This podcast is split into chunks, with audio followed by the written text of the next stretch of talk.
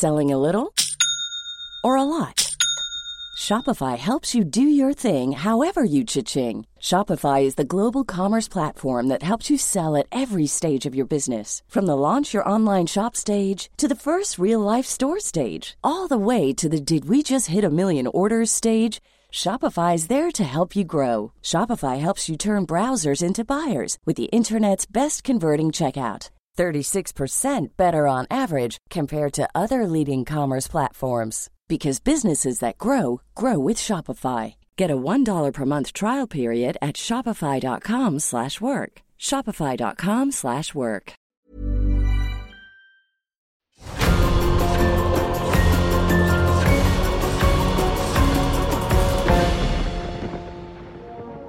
Le vieux monde se meurt, le nouveau monde tarde à apparaître, et dans ce clair-obscur surgissent les monstres, disait Antonio Gramsci. Dans notre monde globalisé, au sortir de la guerre froide, ces monstres oubliés ont un nom. Le retour des empires. Un podcast du magazine Marianne présenté par Stéphane Auboire. Aujourd'hui, la France et l'Inde avec Maurice Gourdeau-Montagne.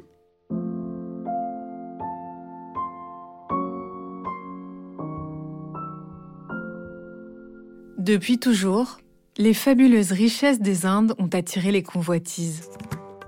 3000 ans avant que la Compagnie des Indes orientales ne supplante ses rivales européennes, plusieurs vagues d'envahisseurs ariens avaient franchi les cols du nord-ouest.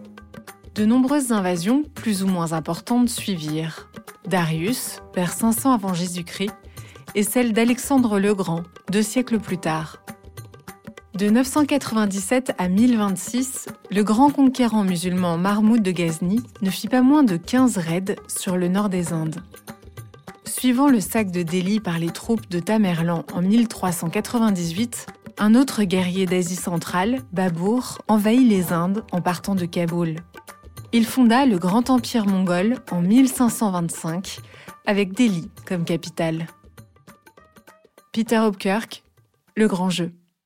Maurice Gourdeau-Montagne, bonjour. Bonjour. Euh, donc, vous êtes surtout connu pour avoir été le conseiller diplomatique de Jacques Chirac entre 2002 et 2007, son Sherpa. Vous avez été aussi ambassadeur euh, de France en Chine de 2014 à 2017, secrétaire général du Quai d'Orsay euh, de 2017 à 2019. Et, mais l'Inde, pour vous, c'est quelque chose de particulièrement important parce que ça a été euh, au début, au milieu et puis même là, dernièrement, en tant que secrétaire général du Quai d'Orsay, euh, un, travail important dans votre carrière.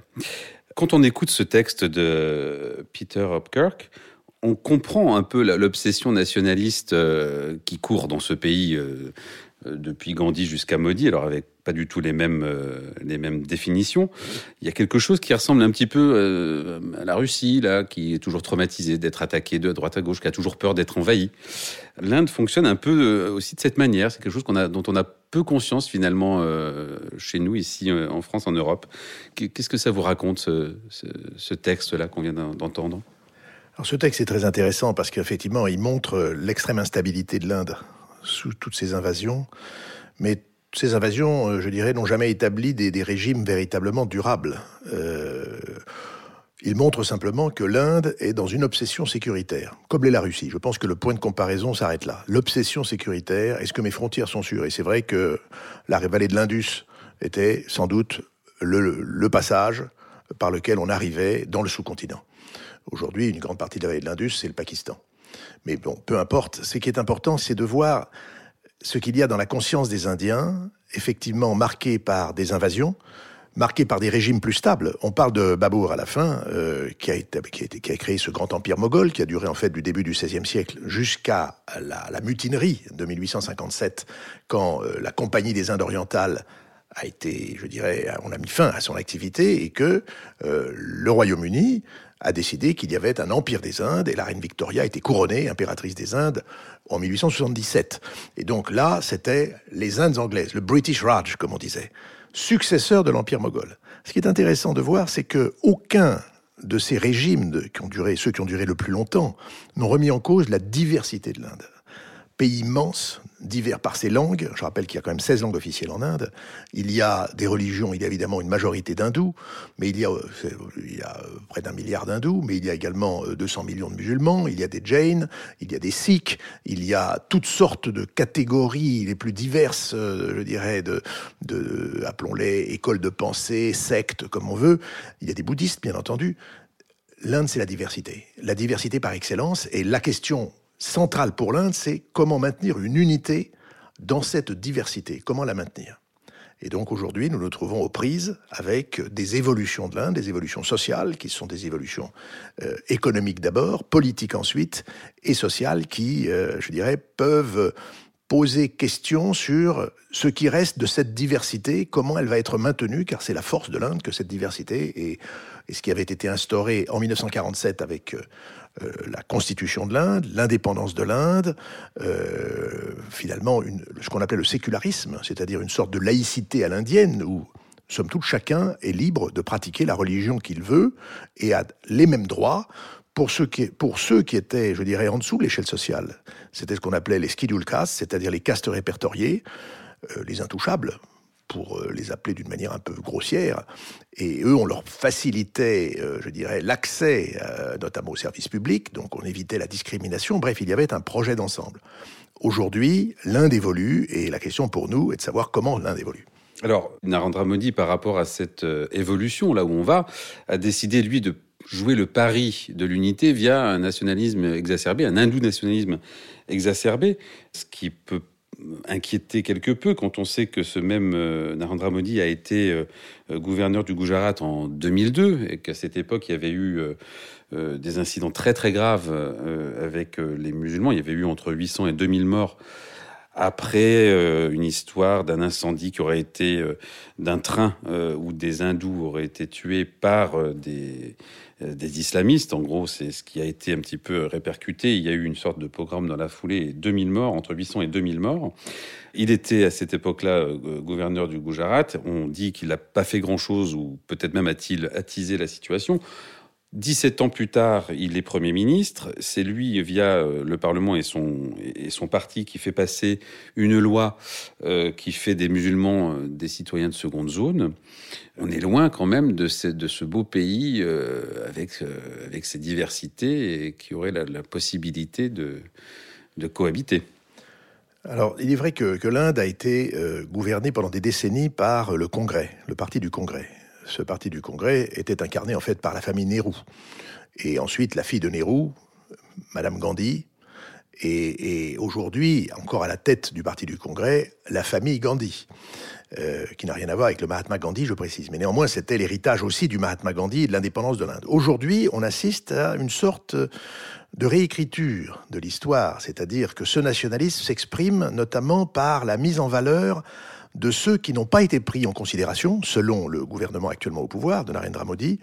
Et on voit par exemple la personnalité de, euh, de Netaji, Netaji qui était un Bengali, qui s'est allié avec les Japonais contre euh, les Anglais euh, à la fin euh, de la guerre et qui est mort dans un accident d'avion du temps où j'étais en Inde, en poste, il y avait déjà une passion de certains groupes d'Indiens pour savoir comment Netaji était mort. Dès qu'il y avait une enquête, 30 ans encore après, on s'intéressait à ce genre de choses. Donc aujourd'hui, on réécrit l'histoire. Il y a des dirigeants élevés en Inde, à haut niveau, qui font des conférences sur le rôle de Netaji, Subhash Chandra Bose, dans l'indépendance de l'Inde. Il y a d'une manière plus marquée la mise en valeur du rôle de Savarkar. Savarkar était le fondateur du RSS, qui est une organisation euh, militaire, quasi militaire, euh, hindouiste, qui est, je dirais, l'inspiratrice du parti euh, actuellement au pouvoir en Inde, le BJP. À quel moment a été constitué ce, cette, cette, Oh, c'est une association qui existe depuis les années 30. Ce parti existe depuis les années 30, mais il était un peu, je dirais, mis de côté. Aujourd'hui, on parle beaucoup plus de Savarkar et à telle enseigne que le, il y a un grand pont euh, à Bombay, tout à fait moderne, qui va porter le nom de Savarkar. Ce qui est quand même une reconnaissance de cet homme qui a inspiré l'assassin de Gandhi, car Godse, l'assassin de Gandhi, était un élève de Savarkar. Donc il y a une réécriture de l'histoire euh, qui est intéressante parce que euh, elle est intéressante parce qu'elle est dangereuse. Euh, elle met en péril finalement certains équilibres.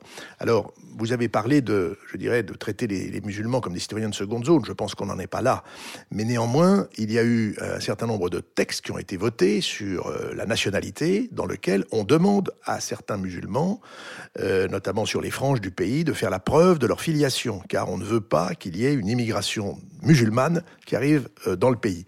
Cette façon de parler de la religion des citoyens une chose qui était totalement, je dirais, passée sous silence. Un citoyen indien en valait un autre, et quelque chose de très nouveau dans l'Inde. Et donc, il y a ce que certains Indiens appellent une bipolarisation dans ce pays, bipolarisation entre, d'un côté, je dirais, ce, gouvernement et ses soutiens, gouvernement qui, qui fonctionne bien. Euh, L'Inde est actuellement en plein boom économique, l'Inde est en train de, franchir des étapes, l'Inde devient un pays qui se modernise, euh, il y aura des élections l'année prochaine, en 2024. Quels seront, les résultats? Nous n'en savons rien, mais euh, actuellement, le gouvernement fait tout pour pouvoir les remporter.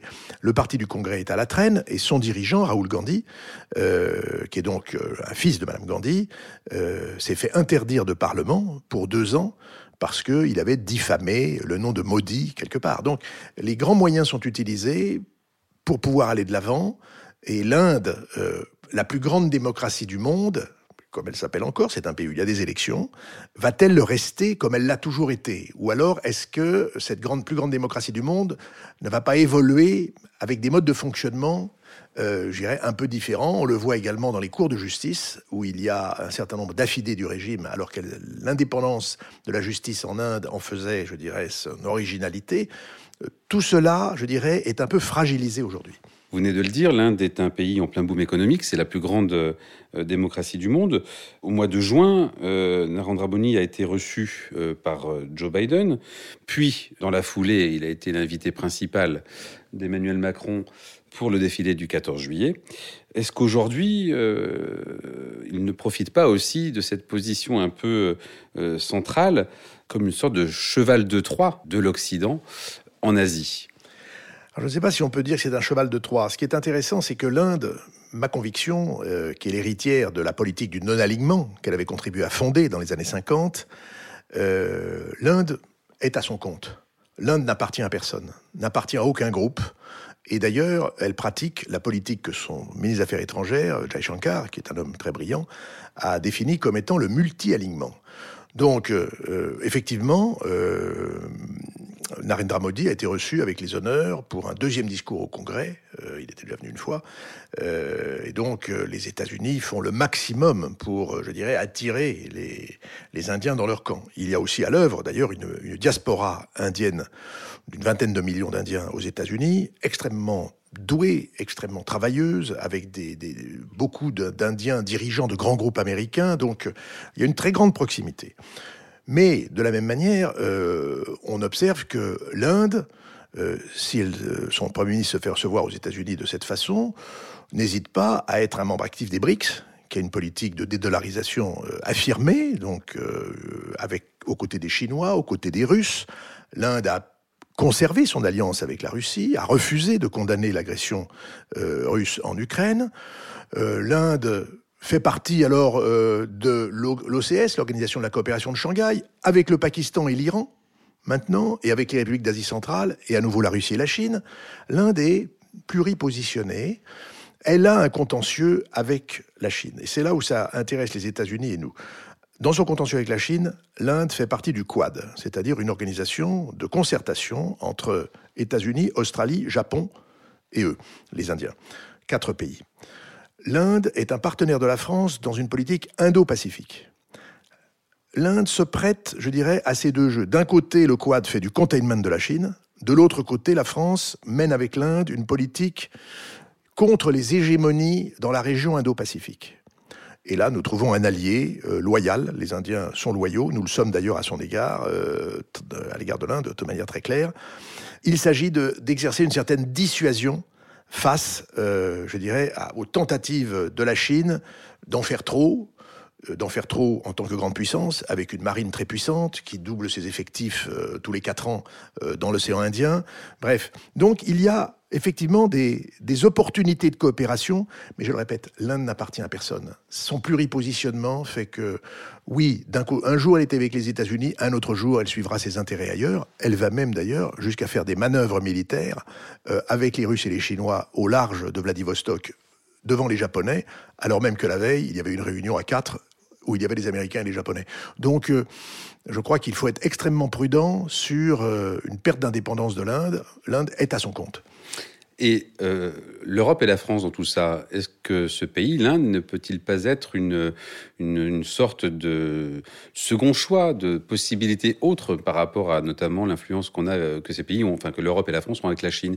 Est-ce que l'Inde peut, permettre un petit peu, d'un point de vue économique, bien entendu, d'abord d'ailleurs, bah, d'être une solution pour la pour l'avenir? Alors, beaucoup voient effectivement euh, la Chine comme un pays euh, qui, un jour ou l'autre, par son vieillissement, va être amené, et par son coût du travail, va être amené, je dirais, à décélérer. Aujourd'hui, la Chine est encore euh, un moteur euh, dont tout le monde a besoin et tout le monde cherche à maintenir un lien avec la Chine. Euh, L'Inde est-elle la puissance de substitution? L'Inde a encore beaucoup à faire. C'est un pays très protectionniste, c'est un pays qui certes a une population qui a dépassé celle de la Chine et qui est plus jeune, mais quand on regarde le PNB par tête de l'Inde, de, il est moins de moitié moins que celui de la Chine. Il y a encore un gros effort à faire. Ce qui fonctionne, c'est, je dirais, c'est l'économie indienne. L'économie indienne est en plein boom. Le capitalisme indien fonctionne très bien. Il y a euh, aujourd'hui une capitalisation boursière en Inde plus importante que celle de Paris ou de Londres. Euh, c'est donc euh, considérable. Vous avez les États-Unis, la Chine, le Japon et l'Inde maintenant, qui sont les puissances capitalistes sur le plan de la, des stocks boursiers. L'Inde a encore des problèmes de formation de sa jeunesse. Sa force, c'est qu'elle est à la pointe, je pense, de, des technologies nouvelles, un grand nombre de groupes français euh, sont en Inde pour cette raison. Euh, L'Inde a, en matière de deep tech, c'est-à-dire tout ce qui est intelligence artificielle, quantique, biotechnologie, est lancée sur des voies où elle a mis énormément de moyens et l'intelligence indienne est au travail. Ce qu'elle devra surmonter, c'est euh, ses dépendances. L'Inde a besoin d'importer des matières premières, d'où le lien qu'elle maintient à tout prix avec la Russie, pas seulement pour les armements. Euh, L'Inde euh, est très protectionniste encore. Euh, nous sommes dans une très grande difficulté à pouvoir signer un accord de libre-échange entre l'Union européenne et l'Inde. et puis l'Inde se maintient à l'écart des grands groupes économiques, des grandes zones d'échange économique qui s'est créée en Asie. Il y a une zone qui s'est créée dans le Pacifique avec la Chine, le Japon, euh, l'Australie, la Nouvelle-Zélande et les dix pays de l'ASEAN, l'Inde a négocié et l'année d'avant, l'année d'avant la signature, l'Inde s'est retirée. Et donc l'Inde, d'une certaine manière, de ce point de vue, reste isolée, mais sans doute cela fait-il partie, je dirais, de son, de son ADN. L'Inde n'appartient à personne, l'Inde ne se lie avec personne, elle ne considère que ses intérêts avant toute chose. Et pour en revenir euh, à la visite de, Narendra Modi, euh, qui donc a été invité par Emmanuel Macron pour assister au défilé du 14 juillet, qu'est-ce que ça signifie exactement, une telle invitation pour vous? Alors, c'est une visite qui est importante comme toutes les rencontres qui ont lieu entre le Premier ministre indien, déjà depuis longtemps, et euh, le dirigeant français, le président français. Il y a une continuité depuis la visite du président Mitterrand en 1980, vous voyez, ça remonte déjà à quelques temps, dans cette relation qui est une relation de partenariat stratégique. Partenariat stratégique parce que nous avons été aux côtés des Indiens en considérant que l'Inde doit poursuivre son développement avec les moyens de son développement. Poursuivre son développement, c'est-à-dire sur le plan de l'énergie, et c'était l'énergie nucléaire, et nous avons aidé l'Inde dans ce domaine-là. Euh, nous allons continuer, puisque nous avons actuellement un projet de 6 EPR au sud de Bombay, qui vont sans doute euh, euh, générer une électricité pour 100 millions d'Indiens. Donc c'est extrêmement important. un partenariat aussi dans le domaine militaire, puisque nous avons ce partage dans l'Indo-Pacifique, ce partage d'intérêts, de responsabilités. Nous avons mis dans les dernières années à disposition euh, de l'Inde des facilités à la Réunion pour leurs bateaux. Ils ont mis dans certains ports des facilités. Nous faisons des manœuvres depuis près de 30 ans avec les Indiens. Donc nous faisons des démonstrations de force qui font partie de cette dissuasion dont je parlais tout à l'heure euh, concernant euh, les hégémonies. Et puis nous avons une coopération très ancienne dans le domaine de la défense, puisque nous avons vendu à l'Inde euh, des Mirage 2000 depuis la visite du président Mitterrand, qui ont été ensuite rétrofités en Mirage 2000-5. Nous avons vendu des sous-marins qui ont été fabriqués dans les, dans les docks de, de Bombay, des Scorpènes.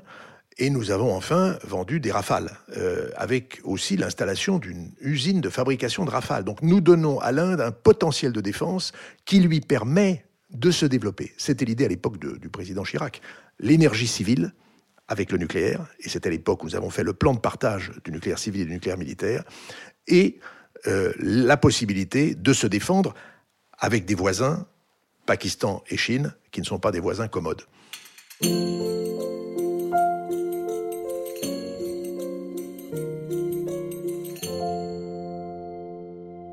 Le mouvement ouvrier peut toujours être victorieux s'il est parfaitement uni et décidé à tous les sacrifices, quelle que soit la force des oppresseurs.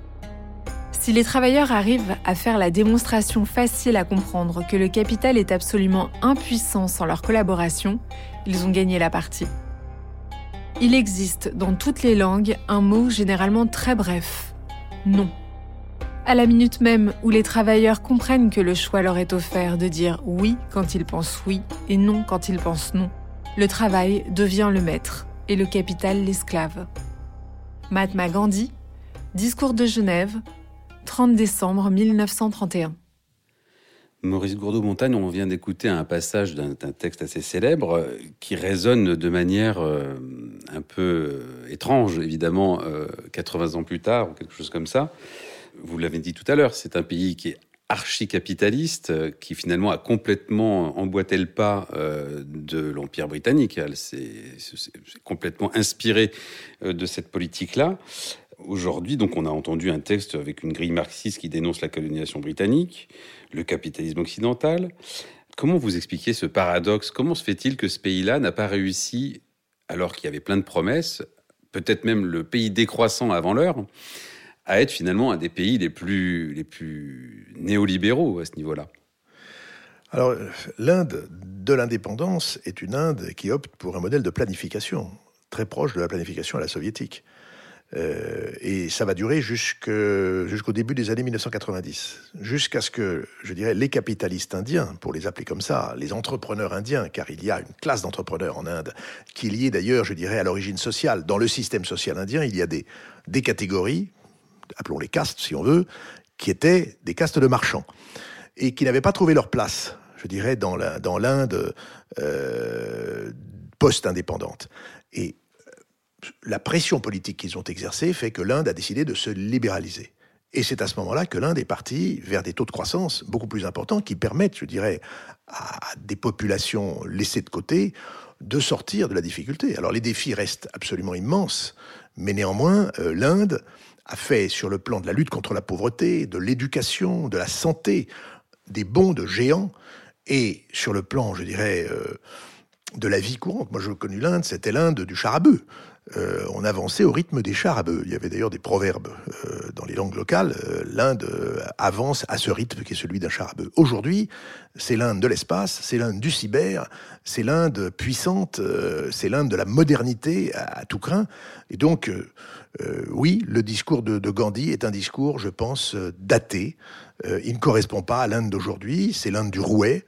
L'Inde aurait pu tomber dans la décroissance. Je pense que la période de planification qu'elle a connue a été une période qui a freiné, je dirais, le dynamisme inhérent à la société indienne, qui par sa diversité précisément est toujours dans le, je dirais, dans le mouvement et dans la création. Et donc aujourd'hui, on en arrive à des discours absolument invraisemblables, même puisque quelqu'un comme Narendra Modi arrive à dire que euh, l'Inde va être au centre du monde, va être le pays le plus puissant du monde dans les dix années à venir. Qu'est-ce que ça veut dire une telle déclaration? Je pense que euh, les Indiens, à juste titre, peuvent s'enorgueillir de, de, grands succès. Euh, quand on voit d'où vient l'Inde, euh, et même l'Inde que moi j'ai connue il y a 40 ans, et l'Inde d'aujourd'hui, ça n'a plus, aucune commune mesure. Et donc, le Premier ministre Modi est en campagne électorale, il y a des élections en 2024. Évidemment, il a intérêt à vanter les mérites de ce qu'il a fait et les mérites euh, des Indiens qui portent l'Inde euh, de cette façon. Voilà, c'est une, je pense que c'est un discours sur lequel, auquel il ne faut pas accorder plus d'importance que cela. C'est un discours de politique intérieure indienne. On va revenir sur ce qu'on disait au début de, ce podcast, sur euh, notamment les relations avec les, musulmans. Même si vous dites qu'ils ne sont pas des citoyens de seconde zone, ils ont tendance à le prendre comme tel. Et puis vous dites c'est aux frontières que ça se passe, etc. L'Inde a été coupée en deux. En dès 47, le Pakistan est devenu indépendant, l'Inde aussi à, peu près au même moment. Quelles sont les relations aujourd'hui entre ces deux pays exactement? On en parle peu, pourtant on sait qu'il y a beaucoup de frottements euh, aux frontières. Où va-t-on? Je pense que cette relation avec le Pakistan, de la même manière que la relation avec la Chine, euh, ce sont des relations qui font que l'Inde est dans une situation de ni, ni paix ni guerre. Et donc une situation de tension extrême, notamment pour des questions frontalières. Euh, il y a des revendications de frontières de la part des Chinois sur euh, le nord-est de l'Inde, sur le nord de l'Inde. Il y a au Cachemire la fameuse ligne de contrôle que les Indiens et les Pakistanais ne veulent absolument pas internationaliser. C'est une affaire bilatérale et c'est donc euh, une, ligne sur la, des deux côtés de laquelle il y a des, un million de soldats en armes prêts à s'affronter. Donc on est dans une, dans une situation de tension. Le Pakistan est un pays dans la plus grande difficulté aujourd'hui euh, sur le plan économique. Euh, c'est un pays qui a beaucoup de talent. C'est un pays qui fait plus de 200 millions d'habitants. c'est un pays qui qui a une frontière avec l'Iran, avec l'Afghanistan, avec l'Inde et avec l'océan Indien. Euh, c'est donc euh, un pays très courtisé, notamment par les Chinois, dans une manœuvre d'encerclement de l'Inde. Euh, c'est donc une affaire extrêmement sensible sur le plan stratégique. les Chinois sont très, les, Indiens sont très vigilants sur ce que chacun peut faire avec le Pakistan. Je pense que personnellement, nous devrions être plus audacieux dans nos relations avec le Pakistan, qu'il ne faut pas laisser, je dirais, aller euh, se perdre dans les bras euh, d'alliés qui peuvent être un peu encombrants. Mais bon, c'est un sujet délicat, euh, très complexe, qui touche à tous les équilibres de la région. Il y a des, pays mieux placés que nous pour traiter avec le Pakistan. Je pense aux pays du Moyen-Orient notamment, qui le font. Nous pourrions le faire avec d'autres pays de cette région. J'ai fait une mission au Pakistan qui avait été très fructueuse. C'est un pays où il y a des talents absolument immenses.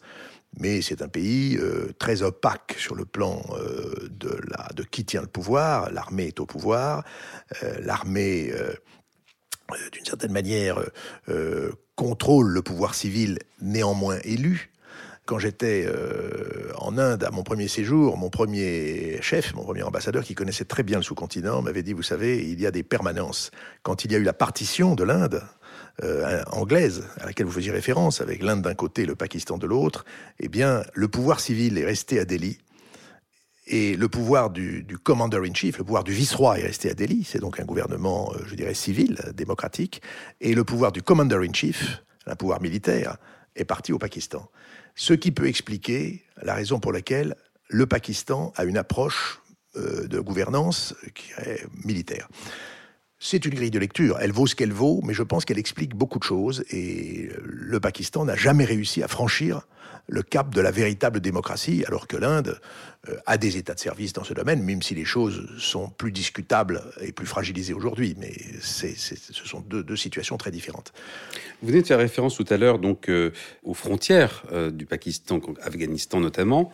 Vous avez fait référence aussi au fait que la Chine était très intéressée pour déséquilibrer un peu la région. Évidemment, on pense tout de suite à la route de la soie, qui est, qui est complètement dans ce secteur-là. Quel est, le, positionnement de l'Inde par rapport à tout ça, justement, puisque l'Inde devient, devient le principal adversaire en termes d'économie dans la région par rapport à la Chine? Est-ce que euh, ce projet de route de la soie de Pékin et les velléités de devenir numéro un euh, en économie de, de Modi ne, vont pas, in fine, aboutir à quelque chose d'un peu plus euh, ennuyeux, notamment via, via ces frontières qui sont en plein milieu de la route de la soie oui, ben les routes de la soie, c'est quelque chose de très flexible. Euh, et donc, il y a des routes terrestres, il y a des routes maritimes. Euh, les, Indiens sont très vigilants sur les routes de la soie parce que les, Chinois euh, veillent à ce que les pays qui sont autour, je dirais, de, de l'Inde, que ce soit le Bangladesh, le Sri Lanka et le Pakistan, soient partie prenante d'une manière ou d'une autre. Donc, pour les Indiens, les routes de la soie sont un projet stratégique qui vise à les, je dirais, à les enfermer, à les encercler, et donc ils essayent de s'en dégager. La vérité oblige à dire que les routes de la soie au, à Sri Lanka, ça n'a pas bien fonctionné. Il y a le fameux port d'Ambatota qui est, euh, tout à fait désaffecté. Euh, au Pakistan, euh, il y avait cette base à Gwadar, qui est donc à l'extrême ouest du Pakistan, qui était censée être une, base relais pour la Chine. Pour le moment, cette, base qui, était à, qui, terminait un corridor économique où les Chinois devaient investir beaucoup, bon, tout cela n'a pas vraiment fonctionné. Donc, tout ça se nuance, mais j'observe quand même que l'Inde et la Chine se parlent et se rencontrent à l'intérieur des BRICS et à l'intérieur de l'Organisation de la coopération de Shanghai. Donc on est sur des catégories où euh, il y a beaucoup plus de flexibilité et de marge de, manœuvre qu'un affrontement pur et simple entre deux grands pays. Et je crois que euh, s'agissant de, rattraper la Chine, il y a encore de la marge euh, concernant le, les projets de l'Inde. Maurice Gourdeau-Montagne, merci beaucoup. Nous allons nous quitter avec un texte que vous avez choisi, issu de la culture indienne.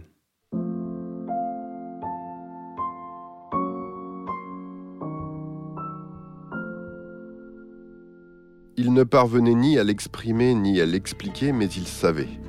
Il avait l'impression très souvent que deux ans auparavant, le jour de la puja de Saraswati, quand il est allé voir le jet bleu dans le champ de la fabrique, il avait aperçu ce jour-là, le long du terrain, un sentier qui s'en allait au loin. Des deux côtés, que d'oiseaux, de plantes, de buissons inconnus. Ce jour-là, il avait contemplé longtemps ce chemin. Mais il n'avait pas réussi à savoir où il s'en allait au-delà du champ. Extrait de la complainte du sentier de Bibhuti Bhushan Bandopadhyay.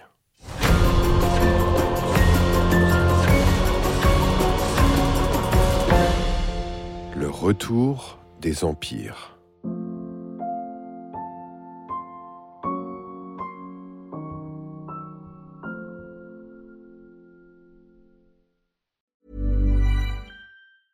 Selling a little or a lot? Shopify helps you do your thing however you cha-ching. Shopify is the global commerce platform that helps you sell at every stage of your business. From the launch your online shop stage to the first real life store stage, all the way to the did we just hit a million orders stage. Shopify is there to help you grow. Shopify helps you turn browsers into buyers with the internet's best converting checkout. 36% better on average compared to other leading commerce platforms because businesses that grow grow with Shopify. Get a $1 per month trial period at Shopify.com slash work. shopify.com/work.